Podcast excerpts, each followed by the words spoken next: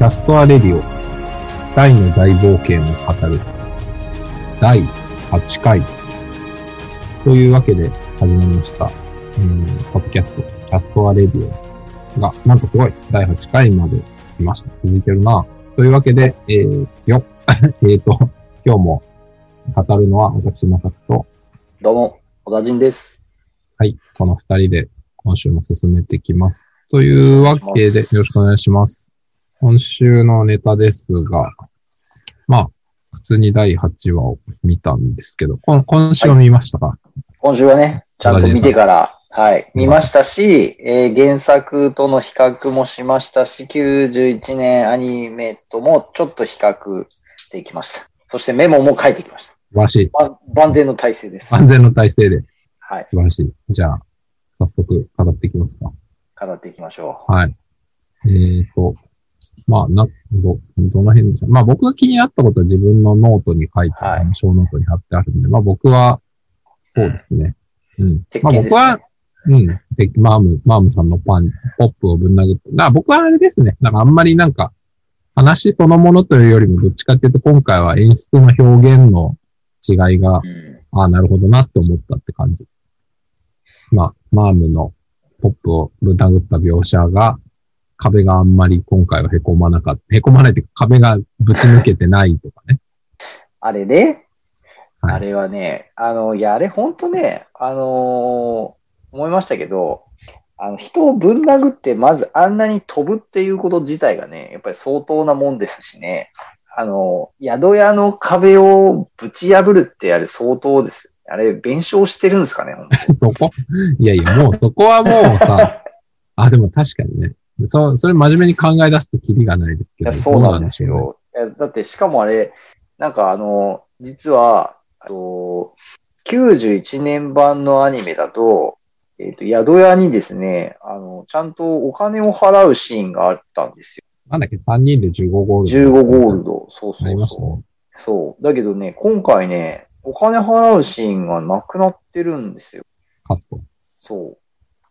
多分ね、あの、いくらになりますっていう話すらしてなかったんじゃないかなと思って。うん。ちょっとね、あのなんかそういう、いや勇者ご一行、あの、デロリンたちにね、なんか悪いことしてうんぬん言ってますけど、壁壊しといて弁償しないでお前ら帰っちゃったらまずいんじゃないかみたいなね、ちょっと若干そういうこともね。まあ、それは、あの、好意的に考えると、ロモス王が後で全部何とかしたっていうことにしましょう。よろしくしてくれたっていう、っていう。その可能性高いですね。そうですね。まあ、で、うん、なんか、まあ僕がだから気になったのは、あの、壊し、まあ原作も91年版も壁が盛大に壊れてるっていうのは、まあ、なんかそこのギャグ的な描写が、あの、なんでしょう。仲間割れっていうシリアスな場面の干渉剤なんじゃないかっていうのが僕の解釈うっていん。う。そうですね。そうですねあそこはね、かなりね、あの、なんていうんですか、あの、やっぱあの、ポップのダメさぶりがね、あの、非常にこう表に出てきて、マームのまっすぐさとこう、正面からぶつかり合う、初めてのシーンです。そうですね。まあ、あそこでだいぶポップは、あどうしようもないやつだなっていうのを、こう序盤印象づけるわけですよね。で、あそこにやっぱりあの、デロリンたちがいて、最初にデロリンたちから、あのセリフ、あの、言わせてからの、俺も賛成って言わせちゃう流れがうまいなって改めて見てますね。ああ、で、それはありますね。うん。んいやあれ多分デロリンたちがいなくて、ライとマームとポップと3人で泊まってて、朝で来たら、ポップどうしてましたかね。ああ、どうだったでしょうね。うーん。やっぱり、とりあえず、ついてくけど途中で逃げるみたいになったかもしれないですね。うん。なんか少なくともあの宿屋でぶん殴られて壁ぶち破られるっていう事件にはならなかったんじゃないまあ、かなね、絶対なってないでしょうね。そうそう。やっぱそこにあのデロリンたちを出したっていうのは、あれはね、結構、質的にはうまいなと思いますね。うん。さすが。そうですよね。そういうデロリンたち。ですね。デロリンいやたちーがね。あの、なんか、なんかね、あの、ちなみにそうそう、宿屋の下りのとこでね、はい。僕、ちょっとあの、のメモに書いたんですけど、はい。あのー、宿屋の主人が、あのー、原作にはないセリフを言ってるんですよ。あ、そうなんですか。はい。あのー、えー、あんたたちだけで大人は一緒じゃないんですか？っていうセリフをね、宿屋の主人が言ってるんですよ。おー。えー、Amazon プライムビデオで視聴した時で言うと3分52秒ぐらいの、えーあたりなんですけど、これね、ちょっとね、なんでこんなセリフを入れたんだろうなっていうね、結構ね、不思議だ。だったんですよね。なんでだろう。うん。あんたたちだけで大人一緒じゃないんですか？ん？子供だけで、止まるの？っていうことに対しての、なんかこう、なんか、人人差し入れてるんですそれを視聴者に認識させることって何の意味があるんでしょうね？なんかまあ、子供たちだけで、泊まりがけで出かけるみたいなのは確かにまあ、あまりこう、ね、あのーえーそんなにこう、大っぴらにいいとはされない行いっちゃ行いではあるなとは思いますけど、まあでもこれはあれですか？もげ現代の現代においてね、の倫理観的な話ってこと？そうそうそうそう。いや、ほら、なんていうんですか、あの、家出少女じゃないですけど、あの、ね、あそういうのもありますしね。ーそういうことなんかそれをなんかここの世界でそう求めなくてもうん。なぜあえてこのセリフを入れたのかな？すごいちょっと不思議だったんですよね。なるほどね。結構ね、カットしてるセリフもいっぱいある中で、あえそうですよね。て、そう、このセリフを入れてる意図がね、ちょっとつかめなかったんですよね。じゃあ、その意図が分かった方を我々に教えてください。そう。ぜひちょっとね、ヘビーリスナーの皆さん、あの、コメントいただきたいですツイねッ。ター等でコメントよろしくおそう願いします。なんです。よ。あとは何ですか？であとね、他そうそう、あの、デロリンたちと、あの、会話をしてるシーンがあるじゃないですか。うんあそこでね、なんか原作では結構あの、ガクッとずるみたいな、そういうあの、コメディ描写がね、はいはい。あったんですけどね。まあ、そのあたりはやっぱり結構なんか、シリアス寄りにしてるせいなのか、カットしてますね。うーん。なんかあの、さっきのあの、コメディ路線をちょっとこう抑えめにしてるっていうのはそういうところにも出てんのかなっていうの。なるほど。うん。くっつるっていうと、どうですか？どこ？漫画。漫画原作で言うと、えっ、とですね、あの、あれですよ、テロリンたちが何、頑張って何やってんのさって大に聞かれて、うん、あの、魔王軍にやられてお城へ行って片っ端から宝場をこう開けたりみたいな。あー、本当だ。その後になんか、はっはっは、ガクずるみたいな。確かに、この足がビヨンってひっくり返るって、これギャグ漫画の描写ですね。そうそうそう。これも完全にギャグ漫画描写ですよ。うん。そう、これもね、なくなってんですよね。確かに。そう。その後、ポーカーに誘うとか、その辺も、あ、丸そうそう、なくなってますよ丸々ないですからねね。そう。やっぱね、なんか、あのーギャグ、いや、だからそういう意味で言うと、やっぱりよく見ると、この原作のこの初期の頃ってすごくそういうギャグ要素が多いですはいはいまあ、そうですね。ギャよ。そうグ多いでですね。すよ。そう。で、やっぱですね、あとね、僕はやっぱり今回もね、見逃せない、あのーセクシャルハラスメント的描写のね、セクシャルハラスメント的描写じゃないや。まあ、なえーなんていうか、現代において、での、あの今の世の中だとジェンダー的なっツていうんですかね。そうですね。そうですね。まあ、そこを過度に強調した描写。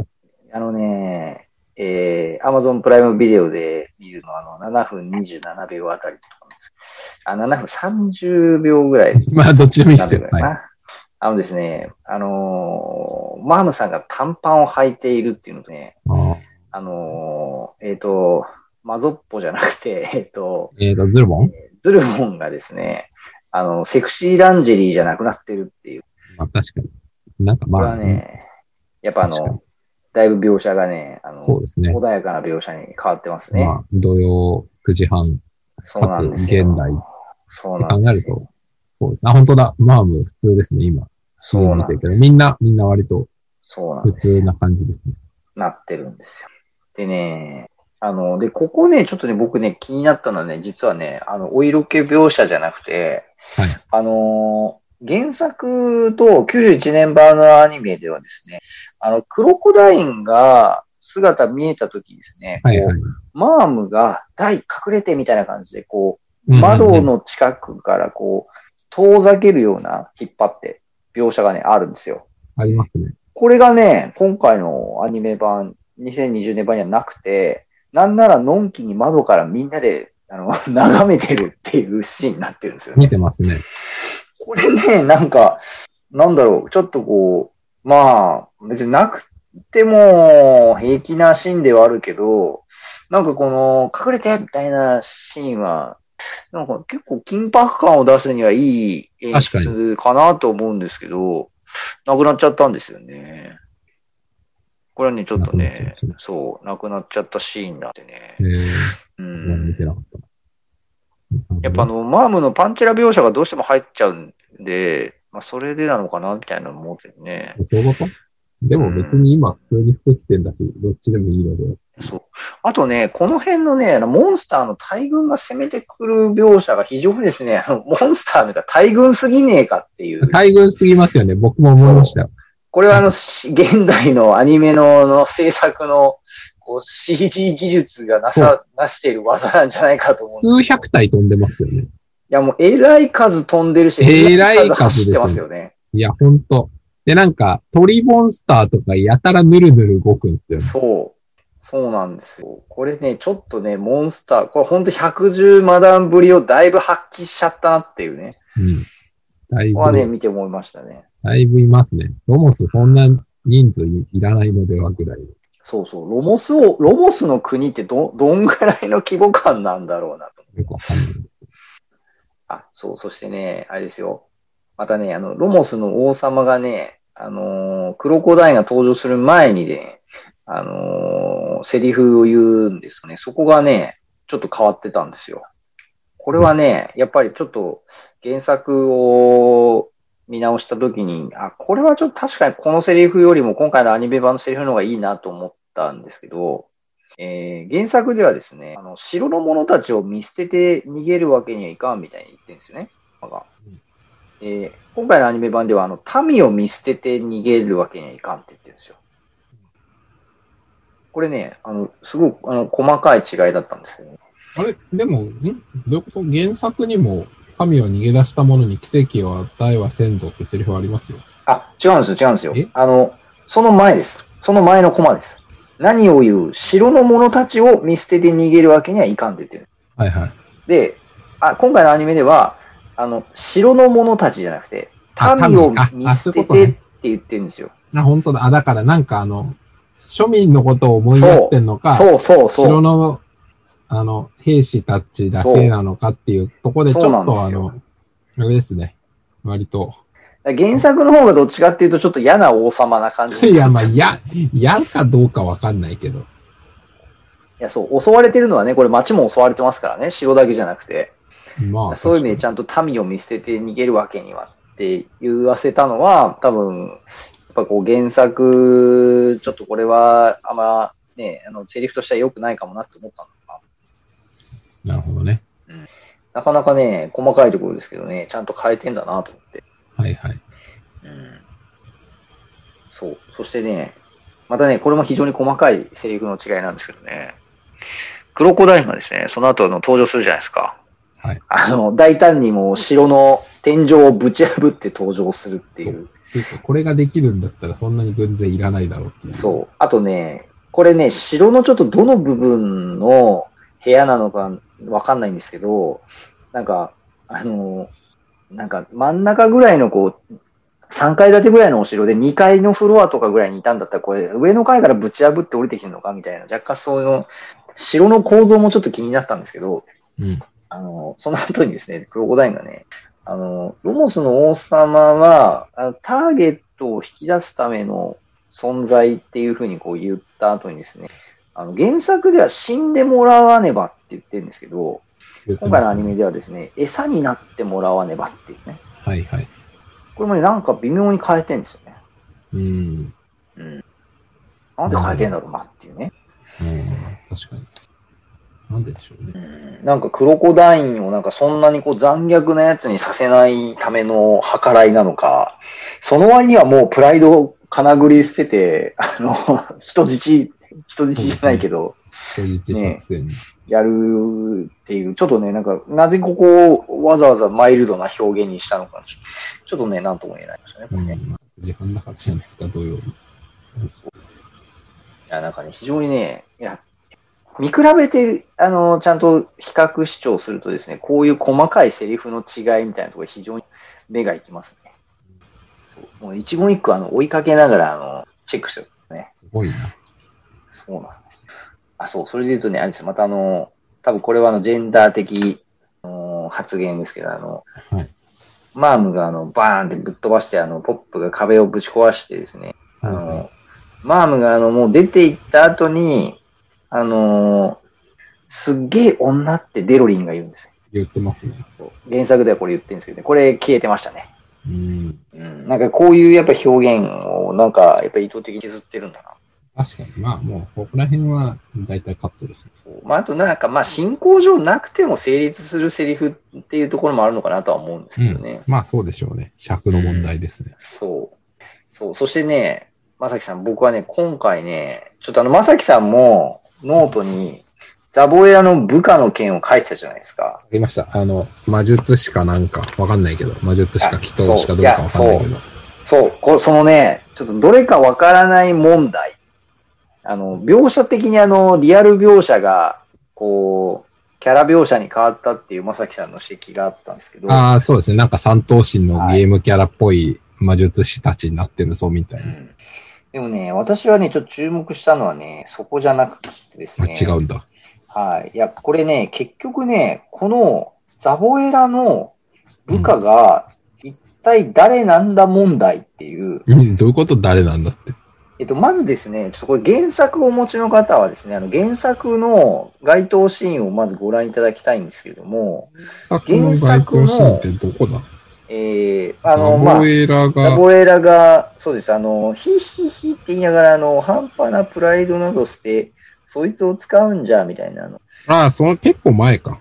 まあそこでもいいですし、あのーその流れの中で出てくる、ど、どこのシーンああ、出てきますね。あの、うんうん、出てくる。あの、まずですね、います、います。このね、原作のシーンに出てくるこのキャラクターの顔が、うん。あのー祈祷師でも、あの、ないし、えー、それからですね、魔術、魔術師でもないし、あ、ごめんなさい、魔術師でもないし、妖術師でもないし、祈祷師でもない顔なんですよ。確かに、これあれですね。あの、ん丸、横棒、そうなんです丸じゃなくて、丸、横棒しそかない。うなんですよ。誰これ？こんな顔の人いないんですよ、ドラクエのキャラクターに。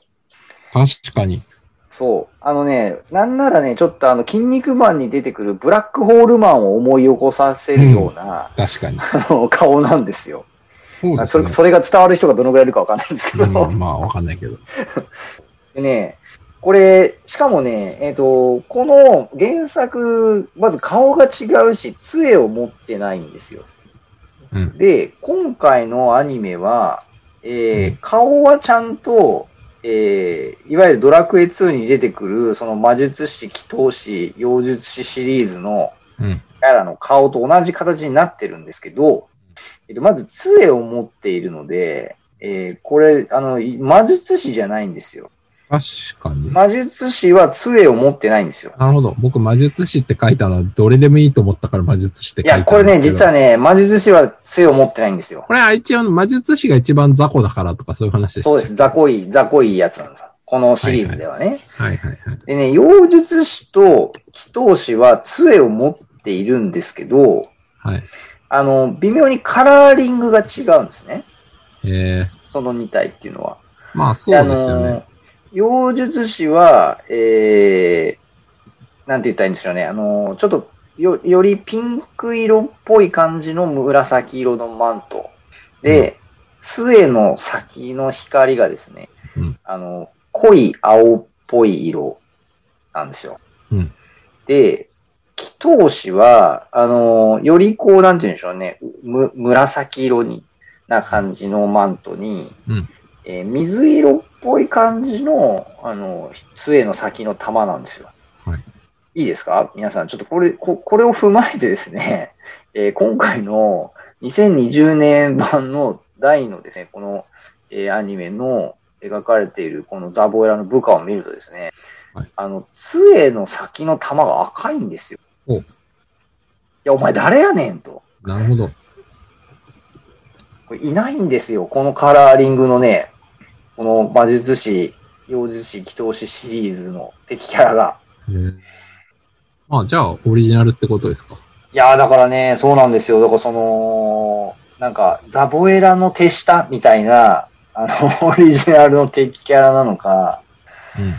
何なのかね、ちょっとこれはね、私非常にですね、先ほど見ながら、ちょっとやっぱりあの、ザボエラファンの小田人としてはですね、ちょデータっとサボエラファン。はい。そうなんですよ。ザボエラの部下は誰なんだ問題、ちょっとこれね、ぜひ誰か、あの、コメントいただけたら嬉しいなと思い見ます、ね。見解を。そうなんですよ。まあ、なんなんですかね。えー、なんかでも、あれじゃないですか。そもそもドラクエシリーズにおいて魔術師とか祈祷師って僕の覚えてる範囲だと、本編としてはドラクエ2以外出てない気がするんですよね。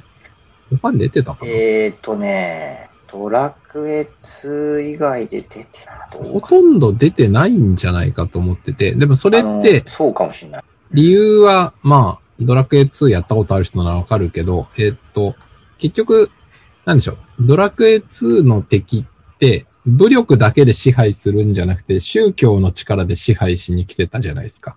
うん。人々の心を、うん。なんか闇の宗教の方に引っ張っていく。だから、確かあれ、祈祷師とか、なんとか師っていうのも、確か人間っていう設定なんですよね、あれ。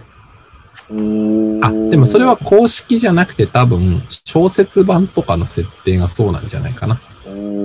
モンスターじゃなくて、その邪悪なハーゴンの、えっ、と、あの宗教。なんだっけあの、うん。な何教？邪教？なんて言うんだっけ？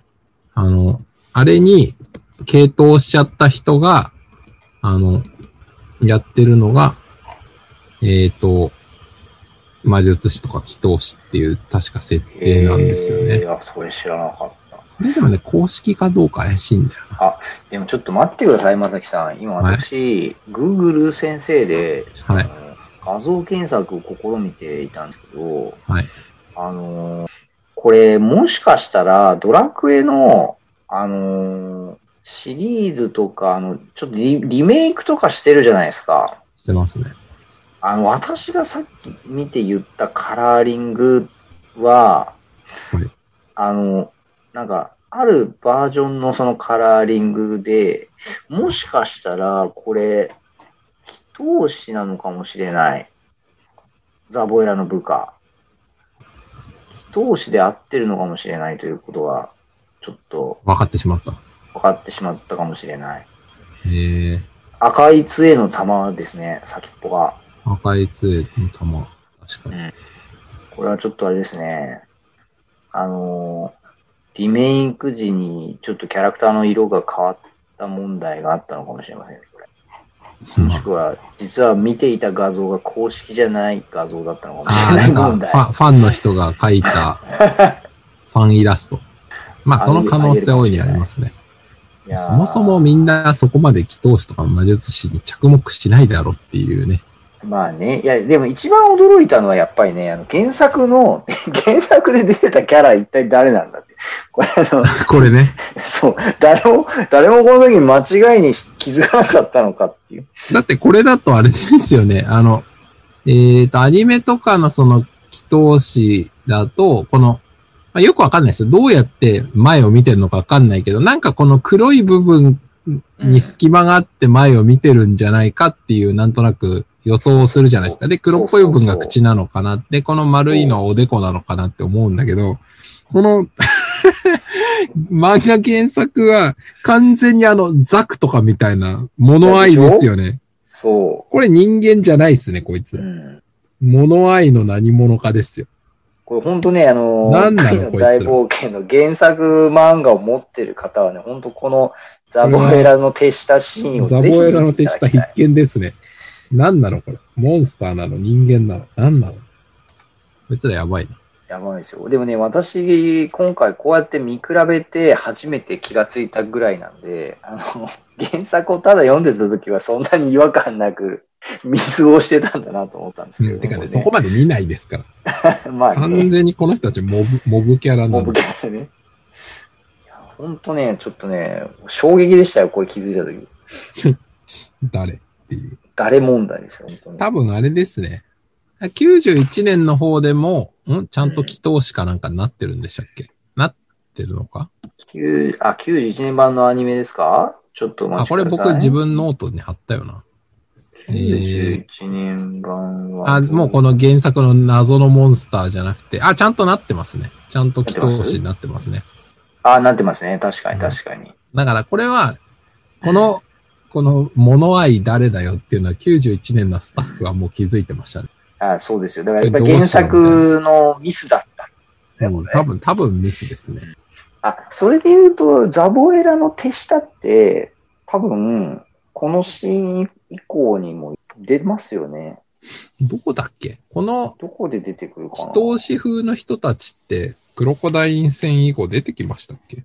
出てくるはずだと思うんですねち。ょい出てくんだな？あれかな？えーっと、フレイザードのところで、あの、あー、あれか。集結したで時、あの、ん？襲ってくる連中の中にいたんじゃね？みたいな。あれ何巻だっけ？あれ。なんか、えーもう覚えてないんですけど。7巻かえーっと、えーっと、あれでしょ？ババダックさん、こいつらと戦い、呪文気をつければ大したことないっす、みたいそう、な。そこそこそこそこ、そこですよ。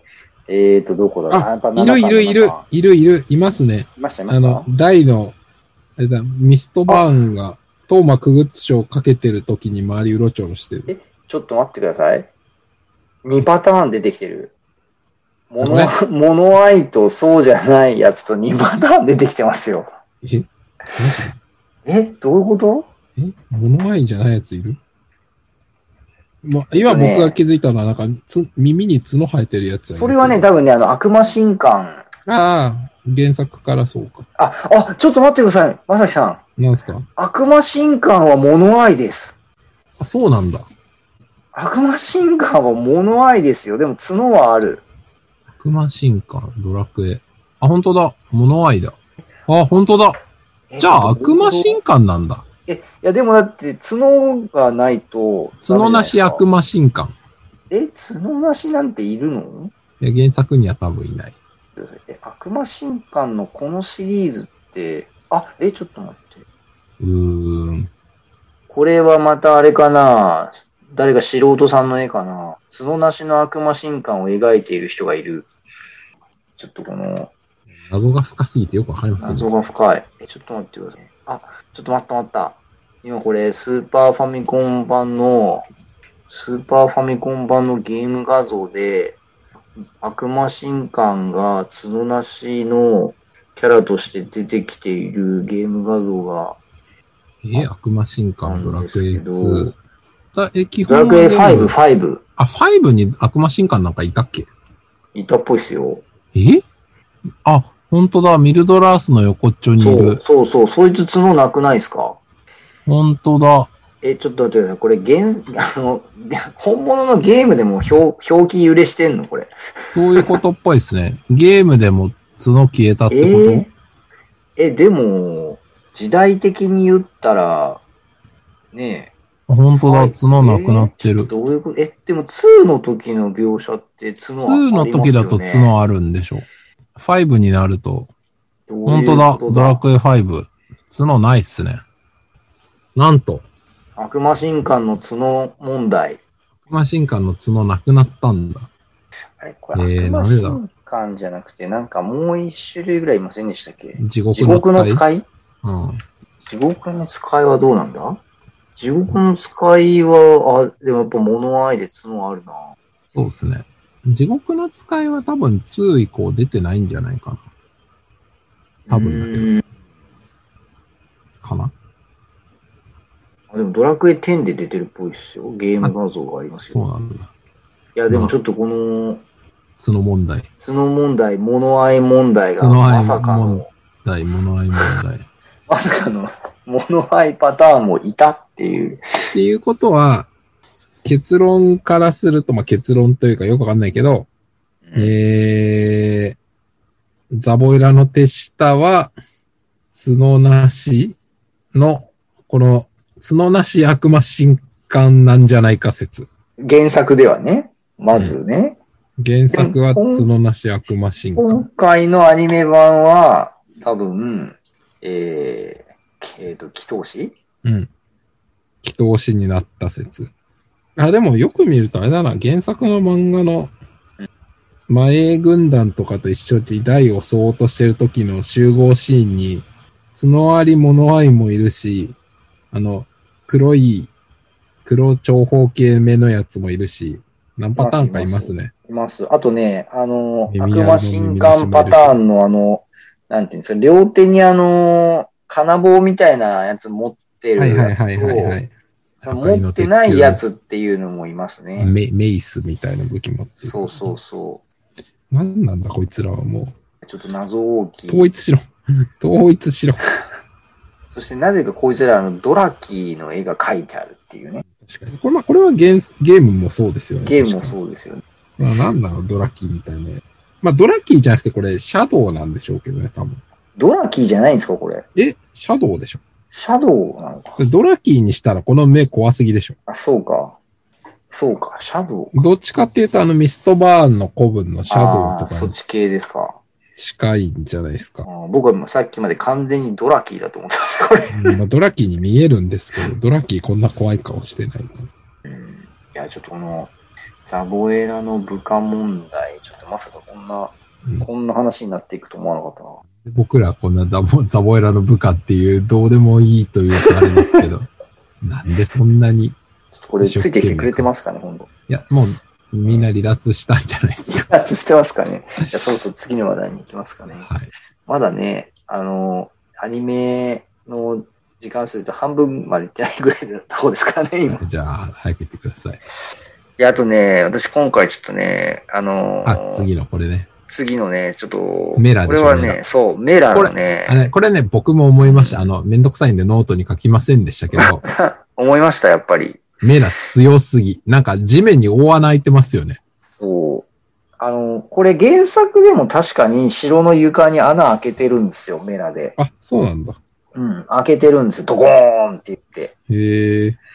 だからその原作準拠的な感じではあるんですけど、いや、そもそも、ついこの間メラを、あの、出せるようになった大が、いや、ほら、このね、大の大冒険の特徴、前にも多分話してたじゃないですか、あの、魔法力が上がると呪文の威力がた。そうですね。だから。呪文の名前はあんまり関係ないというか、関係なくはないけど、そいつの魔法力の絶対量の方が大事っていう。だから、大の魔法力が上がったっていうことなんだろうけど、それにしてもちょっと、なんか覚えたてのメラを使って、あの、ボコーンって城の床に大穴を開けるっていう、うん。あ、まあ確かにでも原作でもすごい穴開いてんな、これ。開いてんですよ。あの、ちょっとポポップのメラゾーマ以上なんじゃないか。全然ポップのメラゾーマ以上ですね。そう。あと、なんかブラスのメラミとかよりも全然強そうですね。あとなんかメラって燃やす炎じゃないですか。そうですよ。だからなんか、これ、これどっちかってもう爆発してるじゃないですか。完全にこれ、イオ系ですね。そう。ちょっとなんか呪文の、呪文の種類も変わってねえかみたいな。まあ確かにね。うん。まあ確かに。まあ結構でもあれなんだよな。みんな、この辺はあんまり安定してないっすよね。うん。何系呪文だからどうみたいなのが。そうそうまあ、バギ系はさすがに風かなみたいなのはあるけど、残りは結構でき、まあ、ヤドは凍るかな。残り大体、メラとギラとイオの違いがあんまりよくわからない。確かに。そう。そこはね、あの、いや、これはでもちょっとやりすぎたんじゃねえかなって、あの、作者も思ってないのかなと思うね。でも治ってないってことは、まあ、実際こういう威力があるっていうことなのかなとも思うんですけど、でもちょっとなんかいかないなと思いましたね、ここは。うん。それはね、思いましたね。大のメラってもっと弱いだろうみたいでな。確かにね、。そう、またね、あの、こっからちょっとまたね、ちょっとザボエラ先生の話もまた出てくるんですけど、なんあの、ね、今回ね、やっぱりザボエラ先生の、やっぱあの、あの、あのハドラーをもってしても、やっぱこのあの、ザボエラのことをですね、非常にあの、狡猾な男よみたいな、なんでしたっけ？言ってますね。魔王軍一狡猾みたいな。も最も狡猾で最も残酷な頭脳の持ち主、油断も隙もない男ゆえというふうにね、あの、ハドラーさんが評価してますけど、言ってますね。そう、あの、やっぱザボエラ先生の非常にこの、いやらしいですね、あの、嫌なやつの、嫌なやつ感が満載のセリフがですね、ものすごいいっぱい出てくるのが、この原作で非常に魅力的なところなんですけど、よう喋ってますね。そうなんですよ。しかもあの、水晶玉越しにね、はいはい。でね、あの、何個かやっぱね、カットされてるセリフがあったんですよ。あ、そうなんだ。そう。でね、まず1個はですね、えー、ブラスがあの、デルパで登場してきまして、その後にですね、えー、原作ではですね、ガキが絶対に逆らえんもん、それは親じゃっていうセリフがあるんですけど、うんうんうん。これあのカットされてましたね。あ、そうなんだ。はい。なんと。はい、育ての親には手出しはできまい。大に対してこれ以上の資格は考えられんて、キヒヒヒヒはちゃんとね、あのアニメで再現されてたんですけど、うん。ガキが絶対に逆らえんもの、それは親じゃっていうセリフがね、なくなってたんですよ。なんなんですかね？単に、ザボエラにそんなセリフあげなくてもいいだろうみたいなカットです、ね。あー、ザボエラの登場回数を減らすってことですか？ザボエラなんかにそんなセリフあげてもみたいな。うん、まあそれも確かにあるかもしれない。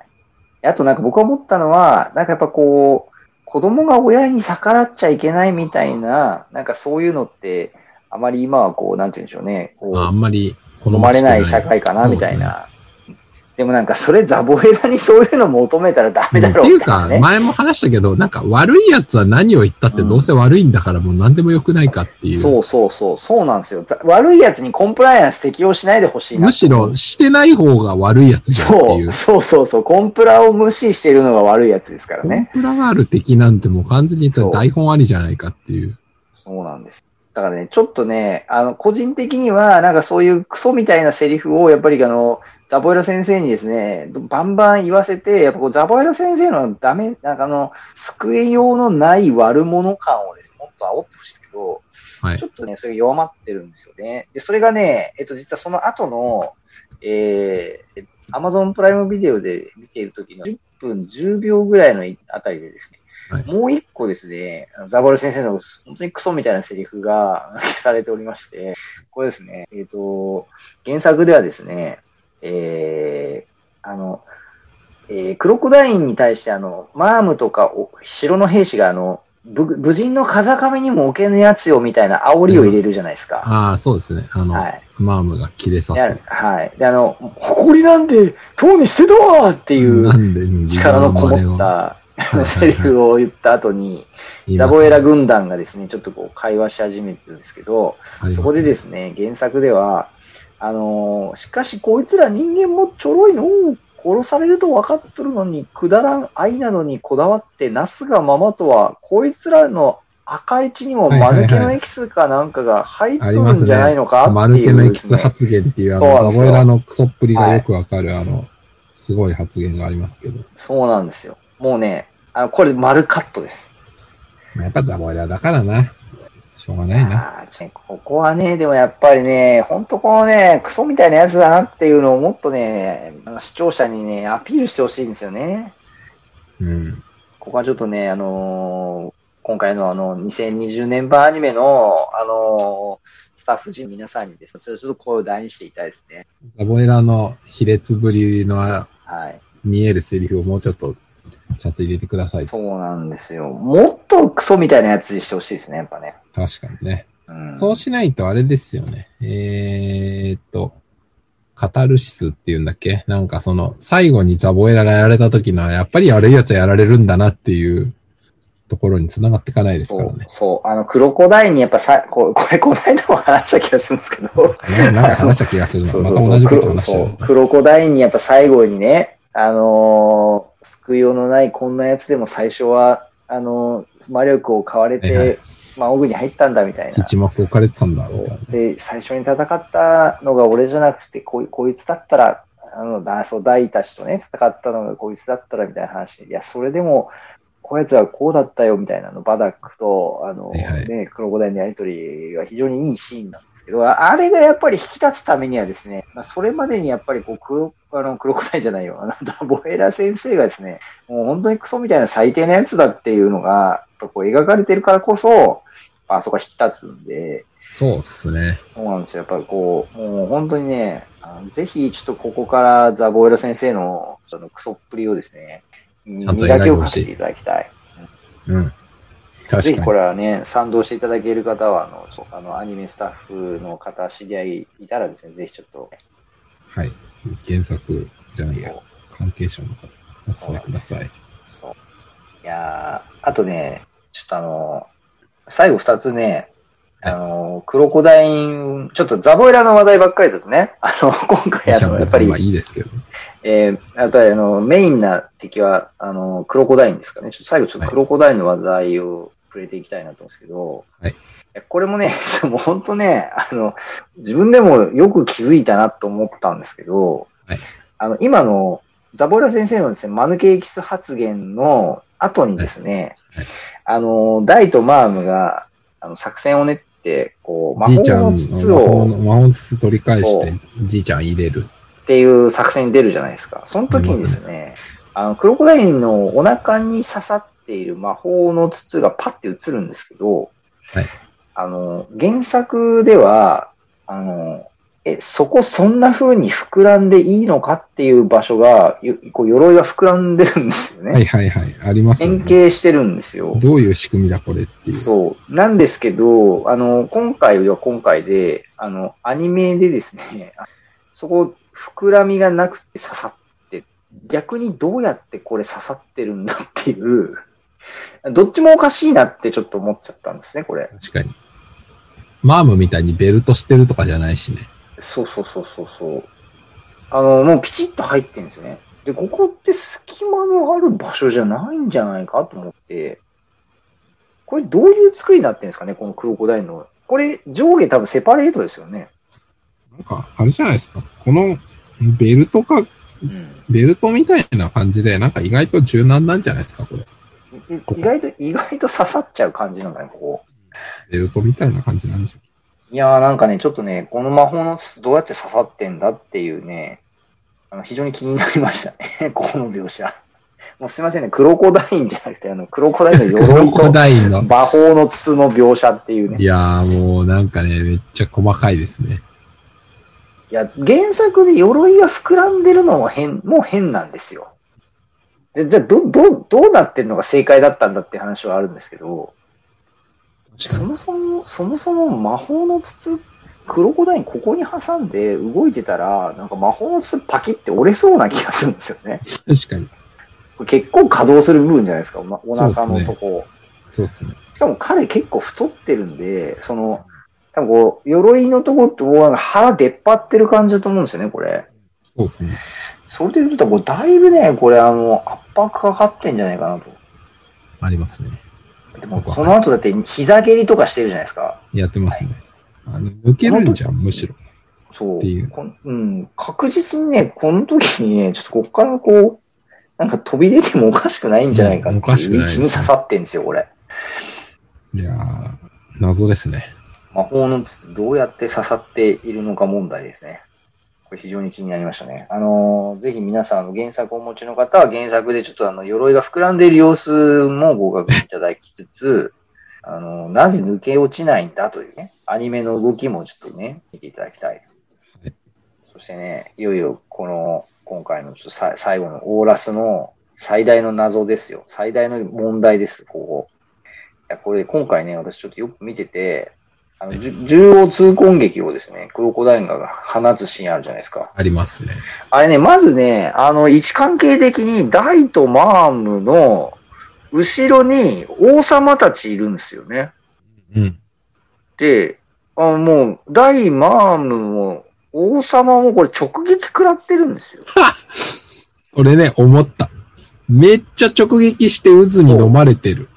そう。でね、あそれ原作からそうですよね後ろのそう、そう、原作もそうなんですよ。うん。でね、後ろの壁、もう、すごいことになってるじゃないですか。もう、ボッコーンって穴開いてます。そう。でしかもなんかあの、地平の果てまで飛んでいくかのごとくうのん衝撃波が、うん。ぶち抜けていくじゃないですか。なんかね、クロコダインってこんな強いんだ、みたいな。うん。ちょず縦横通攻撃ってこんな技だったんだってちょっと思ったんですけど、でこれあの、そんだけ破壊力あるのに、あの、大たち、あの、そんなに服ボロボロになったりもせずに、普通にこう、地面にバタってこう、冷え、伏せてる状態で、言ったらあれだけど、大したダメージじゃないっすよそうなんですよ。そうなんですよ。この後もだって普通に動くじゃないですか。動きますよ。でね、王様もね、これあの、倒れてる絵面になってるんですけど、これこの位置にいて王様こいや、王様死ぬだろうって、ね。俺もそれは思う。王様ただの一般人だし。そう。でしかもね、もうだって、あの、いや、そして今回のこの本当最後のシーンですよ。最後のシーンがね、このクロコダインのね、この、あの、カッタっていう一声で終わるじゃないですか。すごい顔してる。終わりますね。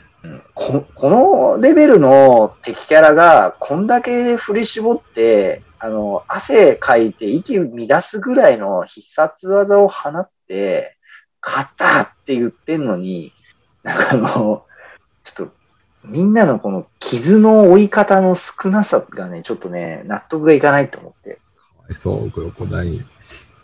いやもうどう考えても死んでるでしょうと。し、しかも割と至近距離ですよ。そう、そうなんですよ。これあの、そう2020年版見るとめっちゃ至近距離ですからね。いや、もうなんならこれ、だってい、あの、避けようがない距離ですよ、もう。いや、もう完全にゼロ式ですよ。そゼロ式の距離で食らってますよ。う、そう。いや、だ、なんか、だってしかもほら、あの、飛びの、飛び、飛んで避けたみたいな、あの、描写もないじゃないですか、これ。うん。なんか直撃してる感ありますよね。そう。いや、だから、この縦横通攻撃が、こう、渦を巻いて、こう、衝撃波がぐわわわわってきたっていうのに対して巻き込まれて、飛ぶんですけど、その、なんていうんですかね、その、壁を壊すほどの衝撃が来てるわけですから、はい。まあ、まあ少なく見積もってもあばら5、6本ぐらいは折れててもおかしくない おかしくないですね。いや、全身打撲どころか骨折はしてておかしくないレベルですね。ね、衝撃だと思うんですよ、これ。はい。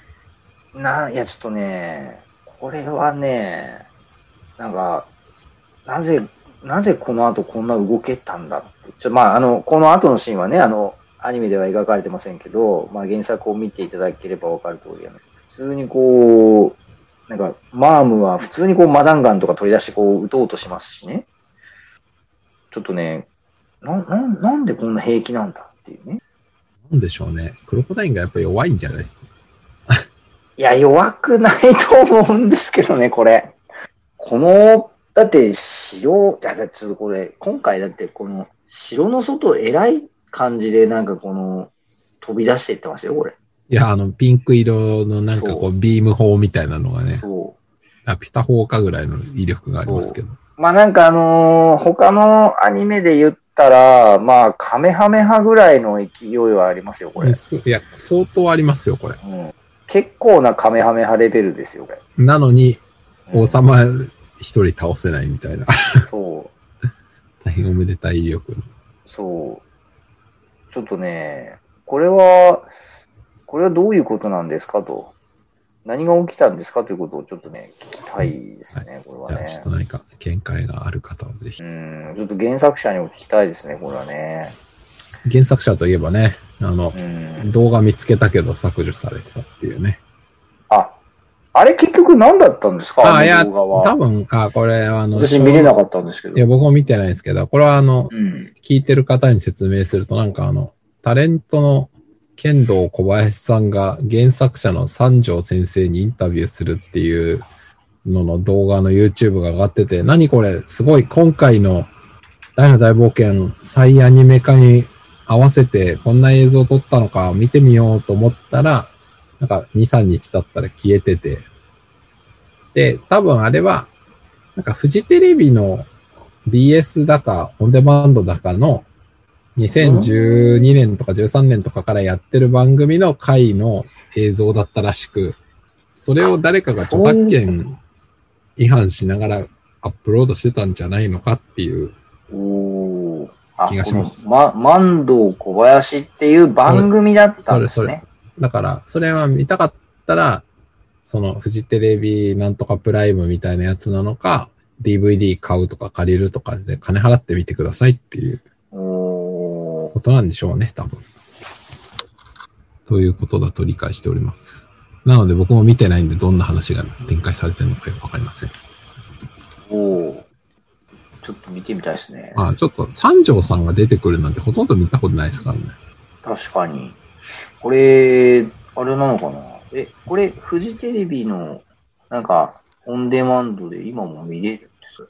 うんそこはよくわかんないですね。その、なんかね、大の大冒険ってか、三条さんの話が収録されてるのは第5巻？万道小林巻5らしいんで、おう本当だ。書いてある。これは DVD を買わないとダメパターンですかね。あなんか、ツタヤとかにあるんじゃないですか？レンタルで多分。FOD でも配信中って書いてあるけど、過去作も見れるんだろうか。金払えば見れるのかどうですかね？最新だけ見れるのかな？えっ、ー、と、万道な万道小林林。巻5。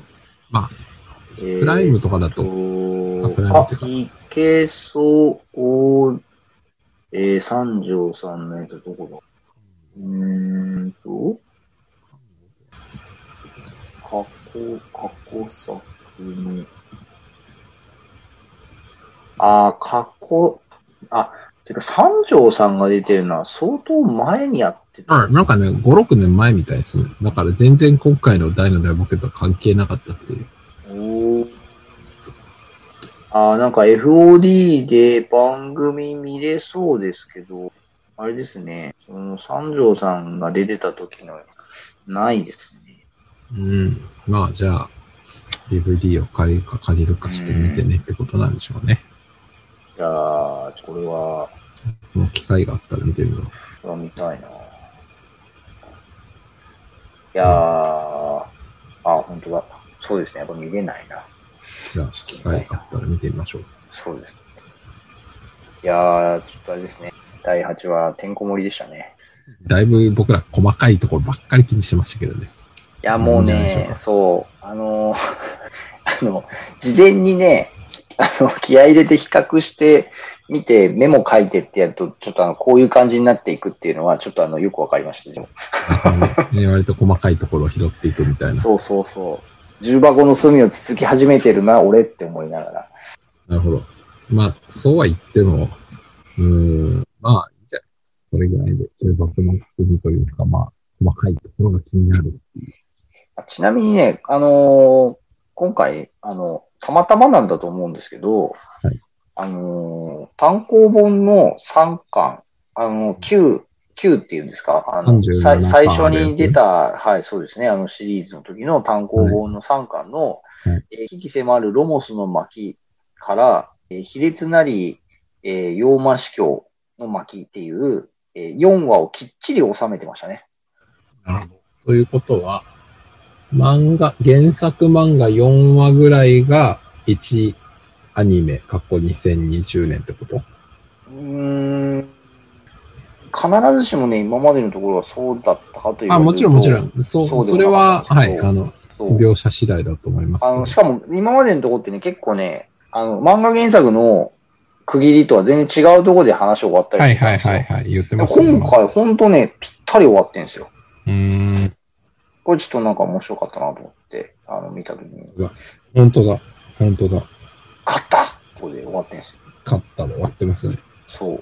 勝ったで終わってるけど、あれですよね。漫画で笑えるのが、その後すぐ次の子まで、ううピクとか言って、全然起きて、まだ死にきれんのかとか、なんかクロコダインどや、あの、なんか偉そうなこと言ってますけど、前の技が弱いんじゃないかっていう。いや、そう。まあでもね、ここからあの、ポップのね、話につながっていくんでね。あのーまあ、大の大冒険ファンとしては、あの、まあ当然ここでね、あの、戦い終わっちゃってたら、このポップがね、立ち上がるシーンなくなっちゃうんで、まあ、はいこの展開でいいわけなんです。はい。そそう、ちょっとね、本当あ、そう、あとはですね、91年版のアニメもちょっとざっと見てたんですけど、うん。今回のね、あのー2020年版で1話でやってるところをね、うんあれ何話だったかな？すっごい話数変わってんなと思って、あ、そんなかけてます ?2 話ぐらい？えっ、とね、もっとかけて。えー2話以上ってことはないか。あ、でもね、あのー、ただね13話の途中から、14話、15話ぐらいだったかな ?2 話ぐらい、2話ちょいぐらいかなあ、そんなかけてるんだ。なんかやっぱ、あの余計な描写がやっぱ多いですね。90余計なって言ったら失礼ですけど。まあまあまあ、引き伸ばしが多いのはしょうがないですよね。追いついちゃうと言ってますけ問題。どね。そう、それはね、あ顕著でしたね。うん。だから、引き伸ばしてた91年版と、バシバシ、あの、切っていく2020年版っていうこの対比がね、結構すごいですよ。あと結構ね、あの、作が荒れてんな、みたいなシーンがね、ちょっとあの、多かった91年。ですね。うん。うん。そう。今回そういう意味では非常にあの、作が丁寧で、作画が荒ぶってますからね。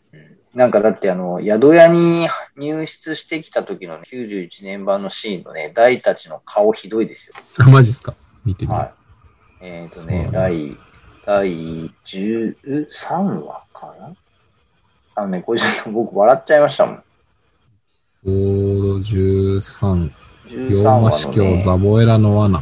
これか。そう、13話のね、アマゾンプライムでいうとこのね、20分ちょい、20分はいはいはい。5秒ぐらい。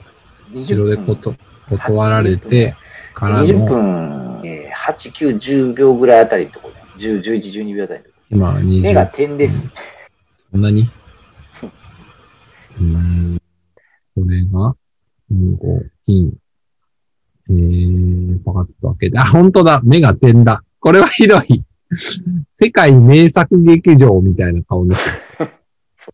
これ、世界名作劇場っていうか、なんだ、漫画日本昔話みたいな顔になって、これはひどい。なんか、あの、遠目の描写ですからね、あの、まあ、わからないでもないんですけど、あのね、そのね、入り口開けた時のポップの顔ひどいですよ。ひどいですね。2分9秒、20分9秒。多分僕も今ほぼ同じとこ見てるけど、はいひどいですね、これ。これかなりひどいですね。ひどいな、これ。これあの、ぜひ、あの、91年版の、あの、アニメを、えーご覧いただける方はですね、えー第えー13話ですね。そうですね。はい。そこの、えー宿屋に入ってくるシーンのポップの顔。あとその後の3みんなね、人の顔ですね、。一時停止して見るとひどいですね、はいこれはなんか。これちょっとまさきさんよかったらノートに追加で貼っといてください。ああ、そうですね。この、このはいシーンをね。このシーンこれはひどい。まあ、あのね、いろいろな、あの、アニメの制作の皆様のご事情もあると思いますので、あまりね、こう、ディスるようにはしたくはないところはありますけれど。ちょっととこれはね、あの、笑える、る。笑えるなという。これは笑えますね。はい。まあいいんじゃないですか。これはあの、笑うのが正しいんじゃないでしょうか。ほんとすごいな、この顔。これちょっと驚きですよね。驚きの顔ですね。いやー、いいですね。まあ、アニメーションの技術というか、なんか手書きでかついろんなこう制約があるとこんな感じなんでしょうね。まあね、そうなんでしょうね。いや、そういう意味では本当ね、あの、最近のこう、アニメのクオリティの高い作品が、あの、評価されてることは、なんかとてもこう、いい、いい傾向といいます。まあなんかそれがね、あの、アニメを作る人たちにとってのこう、なんか張り合いになっていただけたらいいなと思いつつ、あの、ただまあね、大変な、あの、制作の仕事って大変ですからね、あの、なんて言うんでしょうね、あの、正しい評価と正しい、あの、処遇が、アニメーターの皆さんに届いていくといいなと思いますね。これね、今関係、全然小高さんがちょっと今いいこと言った後で申し訳ないですけど、今僕あの、91年版はのマームが宿屋にお金を払うシーンを見ててですね、はい、はい、はなんでこれコイン9枚なんだろうっていう謎が湧いちゃいい。ました。15ゴールドね。15ゴールドが9枚っておかしくないですか？えどういうこと？ね ?1 ゴールド、あ、このこの通貨は9枚だから、0.6ってことか。えん？違うな。違う。15、逆だ。逆数だから、15割る9だから、えっ、と、5割る 3?5 割る3ってことは3分の5か。だから1.66か。1枚、コイン1枚あたり1.66ゴールドっていう絶妙な計算しにくいというか、綺麗に割れない 通貨単位なんですね、この世界。なんで15枚じゃないんだっていう本当だ。驚きの9枚ですよ。ん ?1、2、3、4、5、6、4。あれ ?8 枚じゃないですか？あれ ?9 枚？ああ、8だ。あ俺見間違えてた。にしても？え、にしてもあ、だったらいいのか。2×8 で、1枚あたり2で、これはつまり2ゴールドコインってことですね。8だ。んなんで9だと思ったの ?8 ですね。2号、あ、で、お釣りをもらうってお釣りをもらうんじゃないですか。この後そういうこと？1ゴールドコインというお釣りを、まあ、お釣りのシーンないけど。だってそうじゃなかったら8枚っておかしいでしょ。おかしいおかしい。だってすべて同じに見えるから。っていう死ぬほどどうでもいいことに気がついちゃいました。でもなんか、あの、妙に五円玉っぽい、このあの、穴の開いた効果っていう。な効果ですね。うん、なんか、ドラクエの世界のお金の形って、なんか、あゲーム上で描かれてることないですよねー。ほぼないですね。描かれてるの小さなメダルぐらいのもんでしょ。そうですよね。あれ、なんか、ゲーム上の描写で正式なゴールドの形ってあるのかな？うん、いや、見たことないですね。えーちょっと Google 先生に、数値単位でしか出てこないです。ドラクエゴールド形状、そんなんで出てこないな出るのか。出ないでしょ。そんなの誰も。出てこないな誰でしょ。いや、出てきませんね。はい。出たらびっくりですね。うん。出てこない。っていうか、もっと言っちゃうとなんでモンスターゴールド持ち歩いてんだよっていう。あれ何？も、持ち歩いてたモンスターが落とすのを拾ってんのか、モンスターは死ぬとゴールドに変換されるのか何なんですかね？いやー、確かにね。なんで倒すとお金になるのかっていうね。永遠の謎ですよね。まあ、大体の RPG そうですけどね。うん。なんであいつら金落とすんだろう。大体金っていうことは人間世界で使える通貨を所有してるってことじゃないですか。でも彼ら基本的に人間は滅ぼす相手であって取引しないじゃないですか。なんで金持ってるんですかね。それはやっぱりあれなんじゃないですか。なんかその闇のブローカー的な人がいて、こうモンスターの世界と人間の世界をこう橋渡している何何者かがいるんじゃない死ですか。死の、死の商人がいるんですか？そうそう。トルネコ。死の商人。怖いな、そう考えると。なんであいつら金持ってるんだろう。いやー、確かにね。それか、あのーなんかお金じゃない何かを実は手に入れてるんだけど、手に入れてて、それを換金してるんだけど、その描写をし入れてない、省略してるみたいな。あれですか？なんかあの、パチンコ屋でこ景品交換してもらえるなんか不思議な長方形みたいな、そういうやつそう。そうそう。3点課金で、そうそうそれを現金化するみたいな。そう。街に入ると自動的にそう、もうもうお金に変わってるみたいな。か、なんかビットコインみたいな、なんか謎の単位で何かが、何かが手に入って、それを後で現金化してるみたいな。そうそうそうそう。何かね、そうですよね。そあのス、スライムを3匹倒しましたマークみたいな、こう、倒したポイントみたいなのが溜まっていくみたいそれなんかの、え、何のゲームか、漫画か、アニメか忘れたけど、何でしたっけ？なんだっけ？あ、思い出せない。えっ、と、倒した敵が、んな。倒したっていうことは、なんだっけ？主人公かなんかが身につけてる道具だかなんだかを忘れたけど、そこが倒したことを記録しておくから、それによって報酬を支払うみたいな。いや、なんだっけあのゲーム。ゲーム？漫画？なんだアニメいやすごいなんか多分伝わらないこと言ってますよね。でもそうなんですよ。。なんかね、主人公たちはその敵を倒したのを記録する、なんか魔法の道具みたいなの持ってんだよな。なんだあのゲーム？ゲーム？なんだ？えなんだっけ？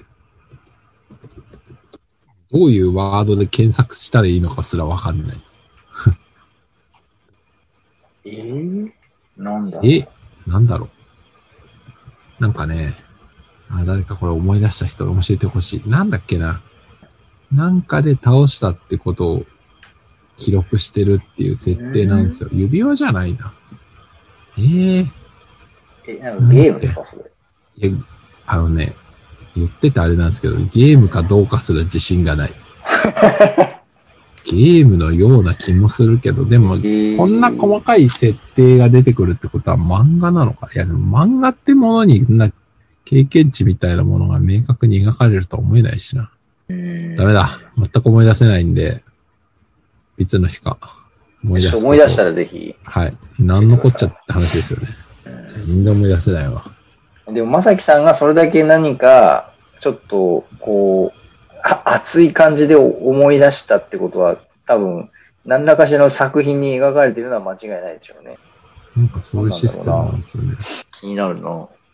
うん思い出せないです。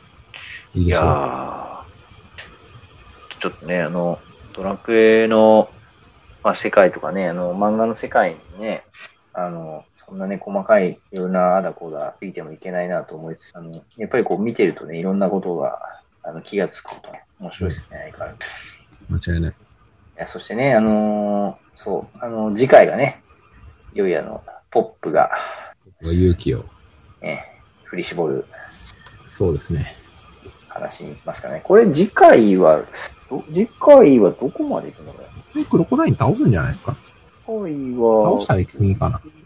いや、でも、原作の原作4話分ぐらい数的に言うと、倒しちゃう。えー、まあ、ポップが、あれですよね、あの、魔法の杖砕くシーンありましたよね。予告編に。うんうんうんうんうん。ってことそうですね。は、マジカルいて。魔法カトああ、まあ。倒しそうですね。魔第一回法カトールはやりますね、間違いない。これあの、うん。だから原作で言うと、ひとかけらの勇気、ポップ命をかけろ、奇跡呼ぶ友情、大怒りの紋章、小さな勇者たちぐらいまで。紋章まで行きますかねどうだ小さな勇者たちぐらいまで行っちゃう？それは無理か。さすがにそれは詰め込みすぎか。紋章輝いて終わるのか、そうですね。紋章出て、うんクロコダインの獣王快進撃と、うんあの、打ち合うぐらいのとこですかね。アバンストラッシュまで行きますかねカバンスラッシュ炸裂するでしょうね、さすがに。行きますかね次いい回。んじゃないですか。だから、クロコダインがやられるのはもしかしたら次回じゃないな、これ。もしくは、勇者は常に強くあれ、ドサーンで終わるか？いやー、そんなとこで終わんないんじゃない？知らんけど。うーん。いやー、これあれですね。どうだろうな、パプニ、もうでもその次パプニカ目指しちゃうんだよな。でそうですね。いやー、どうだろう。行く、いやー、まだでも行かないのかな。まあ、まだじゃないまあ、うんクロコダインとまだ戦ってるぐらいじゃないかな。やっぱ、ポップが勇気を振り絞って、助けて、えー、大の紋章ピカーン。でもあれだよな。紋章光った台、うん、漫画で斧掴んで砕いちゃってっからな。やりすぎだろ、これ。そうそう。ドラゴニックオーラがね、ドラゴニックオーラ強すぎだろ、問題。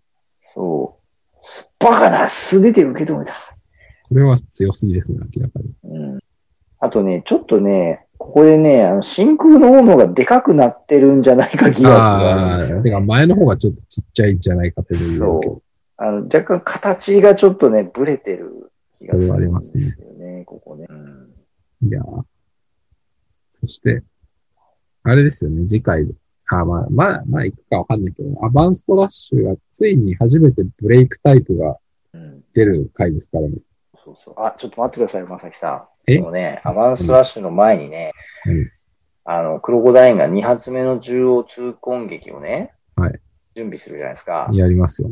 そこで、ちょっとここね、聞き逃せないセリフを。え？いかに今の貴様の肉体が鋼のような強度でも、至近距離からこれを食らわせれば砕けぬはずがないって言ってるんですけど、お前、いお前、一発目至近距離から食らわして砕け至ていい近距じゃねえか離だったと思うんですけどね。しかも、紋章の力出てない、弱ってる時だったし、それでも、はいあ穴は開くけど、誰一人に対したダメージを与えられなかそうですよ。ったという。王様すら砕砕けなかったっていう。うん。このやっぱり、中央通攻撃の威力威力問題ありだ、これ。うん。あれなんじゃないですか。あの、クロコダインが陶器のコントロール下手くそだから、なんかやっぱり、見た目ほどダメージが当たらない、あの、見せかけ技なんですよ、きっとこれ。いやー、だって最大最強の技ですよ。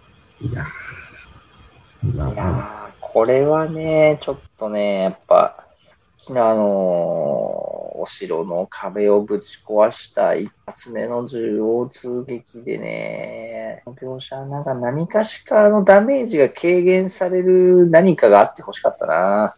あーあれね。あの、うん。なんか、地面から同等のものを吹き上げて耐える的な something そうそうとかね。そうそうそうそうそう。あの、カラミティなん、カラミティウォール。オールをやり過ごすとか、入るまあ、せめて開発案でこう、なんか、時のやつですね減体化させるとかね。うんあそこだってもう完全にあの、う受ける一方でしたからね。そうですよ。あの、もう、食らうしかない状態のところに食らわせてあの低たらくですよ。そうそう、そうなんですよ。だからね、ちょっとその後にね、この2発目のこのセリフはね、お前ちょっとどういうことやねんと、さっきどうだったんだよって、すごいこう、突っ込みをクロコダイに入れたいしょうがないです。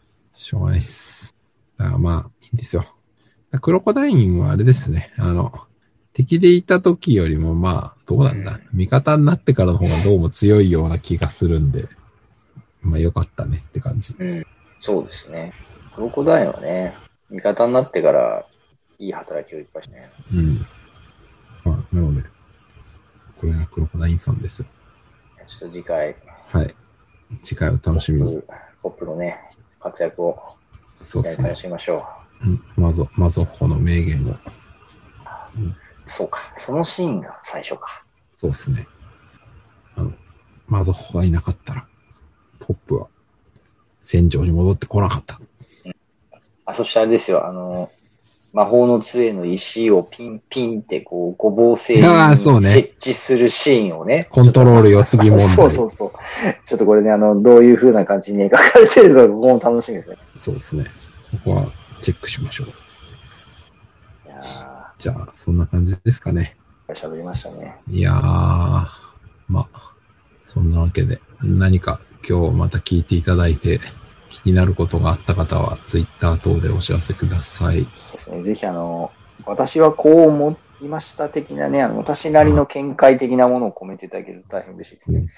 そうやってみんなで妄想を膨らましていきましょう。はい。そしてあの、皆さん、継続的に、えー、大の大冒険マンチョコを買っていきましょ応援しろと。う。はい。じゃあ、そんな感じで、今週もおしまいということで。では、皆様聞いていただきまして、ありがとうございました。ありがとうございました。